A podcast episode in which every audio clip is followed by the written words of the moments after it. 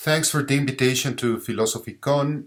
My name is Andres Torres Scott, and I'm going to speak about Octavia Butler's The Parable of the Sower, an interpretation of three apocalyptic tropes. The tropes I'm gonna address are uh, the religious trope, female leadership, and the Hobbesian state of nature. But first, let's get into the plot. This novel uh, is part of the apocalyptic fiction subgenre, in which uh, civilization is collapsing due to a climatic change. There's a scarcity of drinkable water, and uh, rains are random. Uh, but the origins of this climate change are not explained in the in the novel. The story takes place in California, and there's a corruption of social norms. There's indebted servitude, which is legal again. Uh, gang violence is usual. The federal government is weak, and states to the north of California and uh, Canada are said to have drinkable water, good paid jobs, and enjoy law and order. But none of these are confirmed through the novel.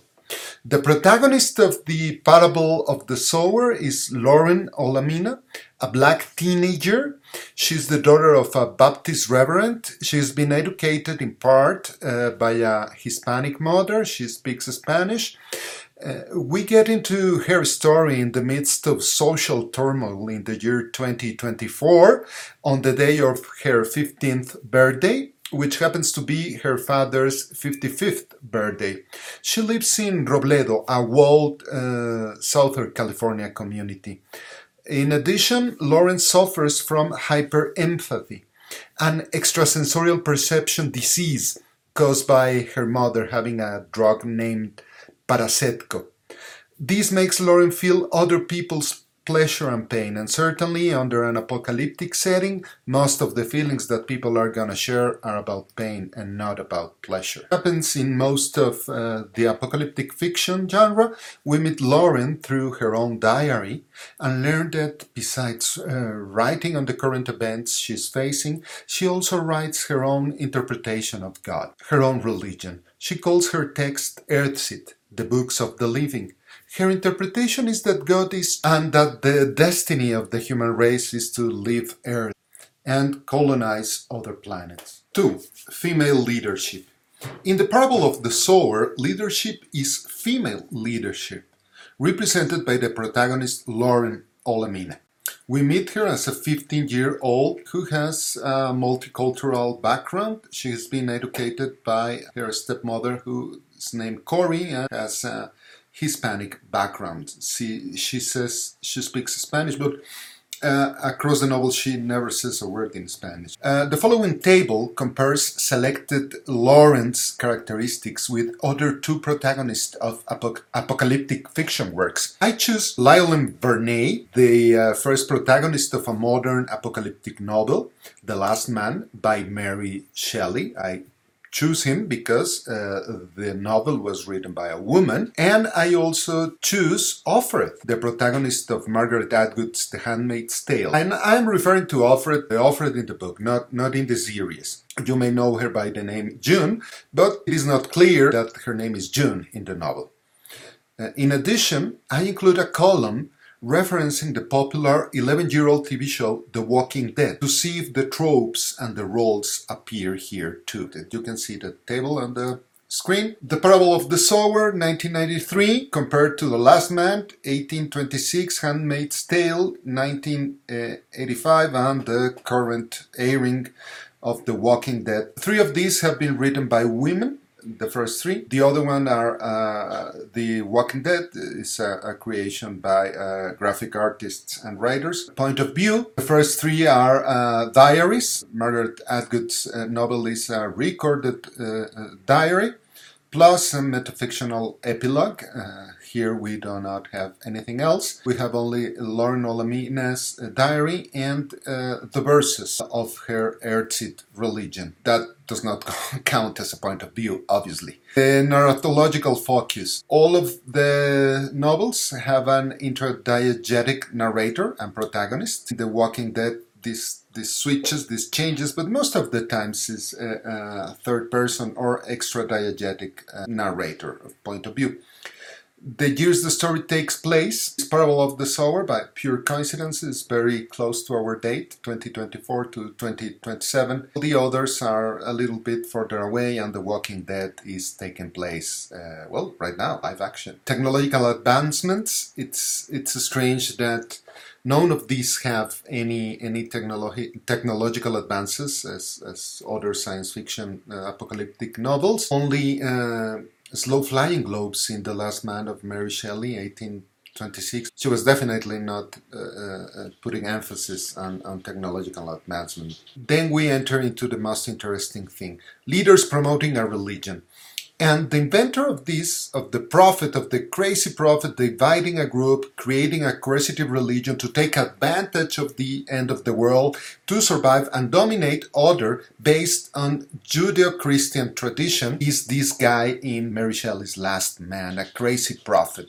And this trope of a prophet trying to uh, uh, create a, a coercive religion and take advantage is repeated through most other apocalyptic uh, novels or TV series. Well, in The Handmaid's Tale, these these crazy guys are the uh, rulers of the state, or Gilead, whatever is it called. In The Walking Dead, as in uh, George Romero movies, we we see the appearance of several priests that uh, become a cult and are trying to divide the population in order to gather people for their own benefit. The parable of the sower, this is different, and this is what makes the uh, novel more attractive. Uh, the protagonist, Lauren, is creating a religion to survive, not to divide.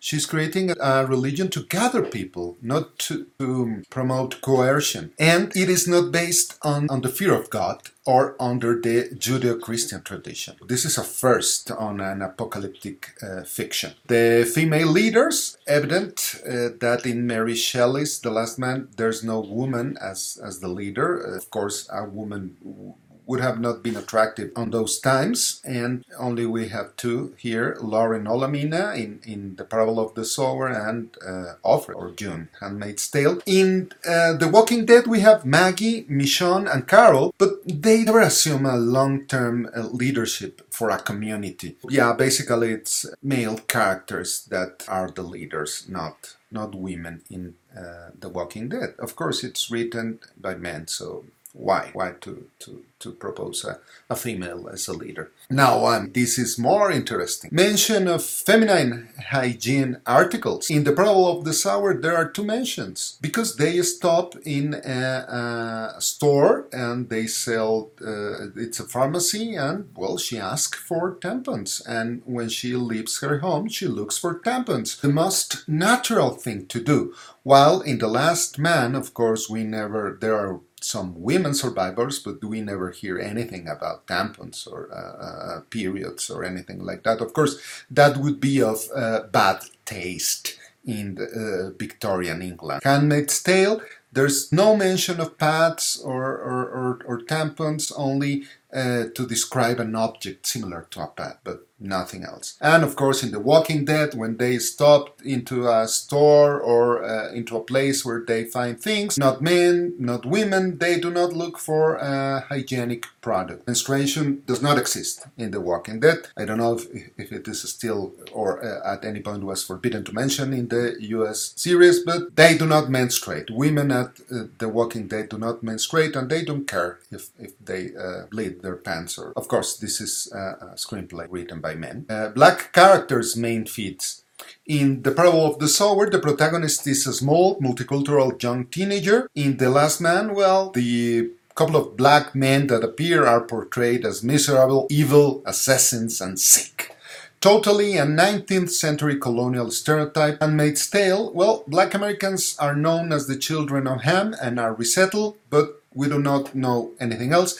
In the TV series, you can see possibly some black women around, but that is not happening in the in the novel. Uh, in The Walking Dead, well, uh, the appearance of black characters is non-stereotypical, is aligned with political correctness.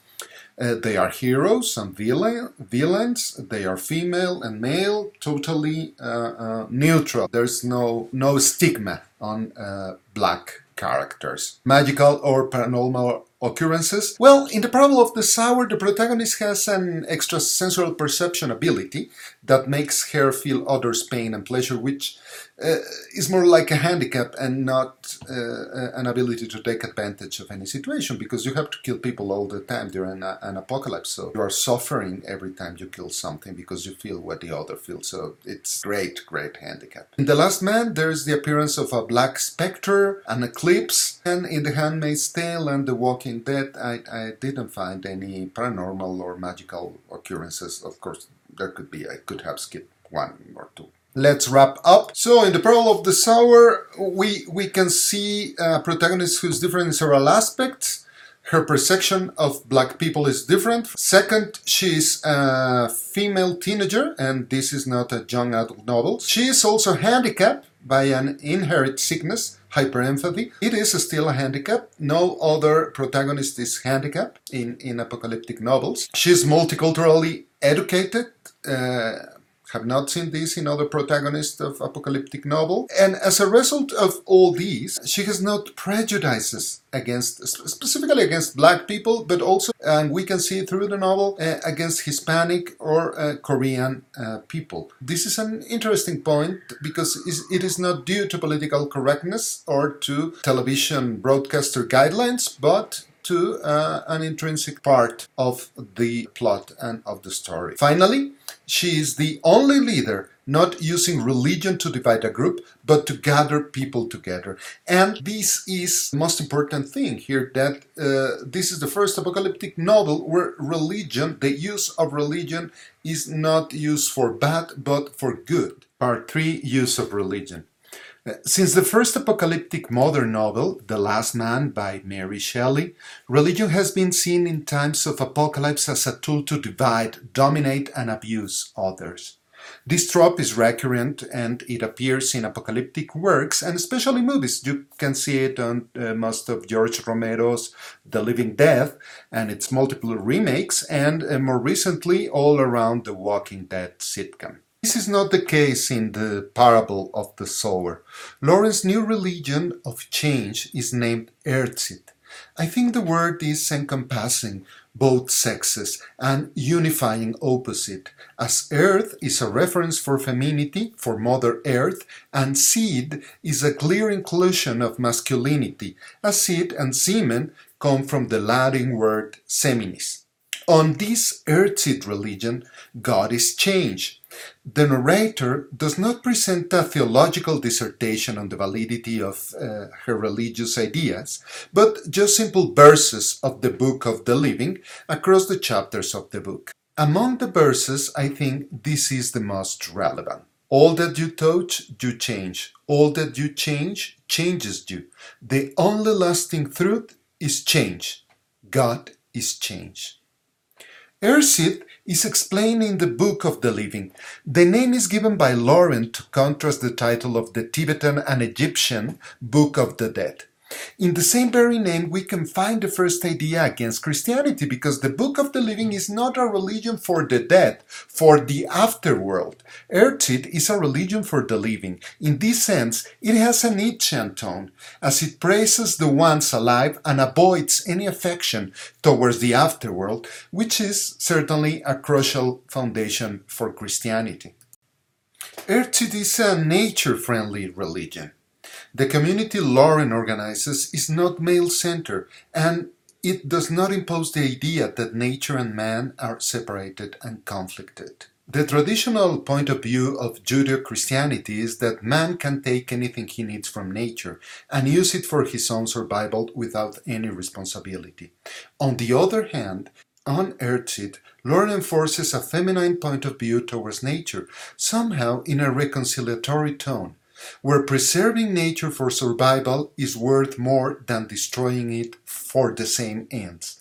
I think this idea of man having all rights over nature comes from the Adam and Eve tale. Eve is the one being compassive and approachable to nature, even to a serpent. She's the one getting closer to it and getting an apple. However, the consequential expulsion of both Adam and Eve from the Garden of Eden made man believe he could do whatever he wanted to dominate nature. It is in this sense that uh, we could see in Lauren a new Eve. However, However, Lauren can also be seen as a new Messiah, a new Christ, because she is bringing a new logos, a new word, a new parable that proposes reconciliation with nature and that is breaking with the old thoughts as Jesus broke with the Old Testament. Octavia Butler mentions in an interview that she was inspired by the prominence of change in Buddhism to choose it as the main column of Lauren's religion. Nevertheless, I think Lauren's religion is closer to the original ideas of Heraclitus and Parmenides. Earthseed religion is intrinsically different from the male interpretation of Christianity, in the sense that it does not understand nature as an uncontrollable force that must be tamed, but a force that we need to live with.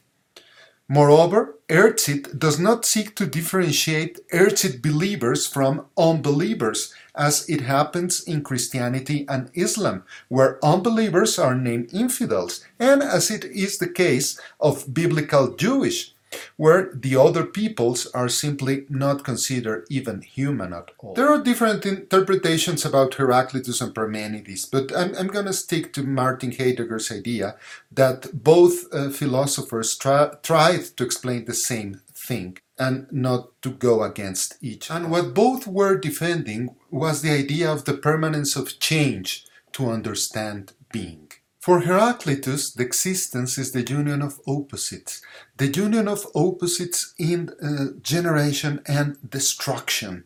For Heraclitus, this oppositional process was called eris, strife, and the unity of this opposite provoke change. So there is strife, war against opposites, and in the union of these opposites, change is either omitted or included. There's the famous fragment of the rebirth uh, attributed to Heraclitus. It is impossible to step in the same river twice, or we both step and do not step in the same rivers. We are and are not. So uh, the river remains, but the water changes. We remain, but at the same time, we are not the same the second time we step into the rivers. So change is present with impermanence. On the other hand, Parmenides said that change is impossible, that reality is only one, and existence is timeless. So uh, his philosophy has been synthesized with saying whatever is, is, and what is not, cannot be. So let's put an example. An egg is an egg and a chicken is a chicken. Both are different things. But are they? Are they totally different? Can we say that the chicken is not an egg and that the egg is not a chicken? Well, for Parmenides, there is not egg separated from chicken. We cannot say that an egg is not a chicken or that a chicken is not an egg. So, uh, as from nothing comes nothing, as Parmenides said, and thus change does not exist, and things are despite appearances, everything exists as one giant, unchanging thing. So change is basically unexistent or the paste that is sticking together all the uh, stances of being. So, how do we understand change in the Earthseed religion? Well, first, and according to Heraclitus, in the sense of a strife between opposites that get unified through change. And again and again, the opposites find another contrary to transform themselves. So, they remain as the river and they keep flowing with different waters. Second, and according to Parmenides, change is not a being. God is not a being. Change in Earthseed is the paste that brings together beings. Change is the element that unifies transformation on things, on all things, which are at the end one and only unchanging thing. Fourth, Hobbesian state of nature.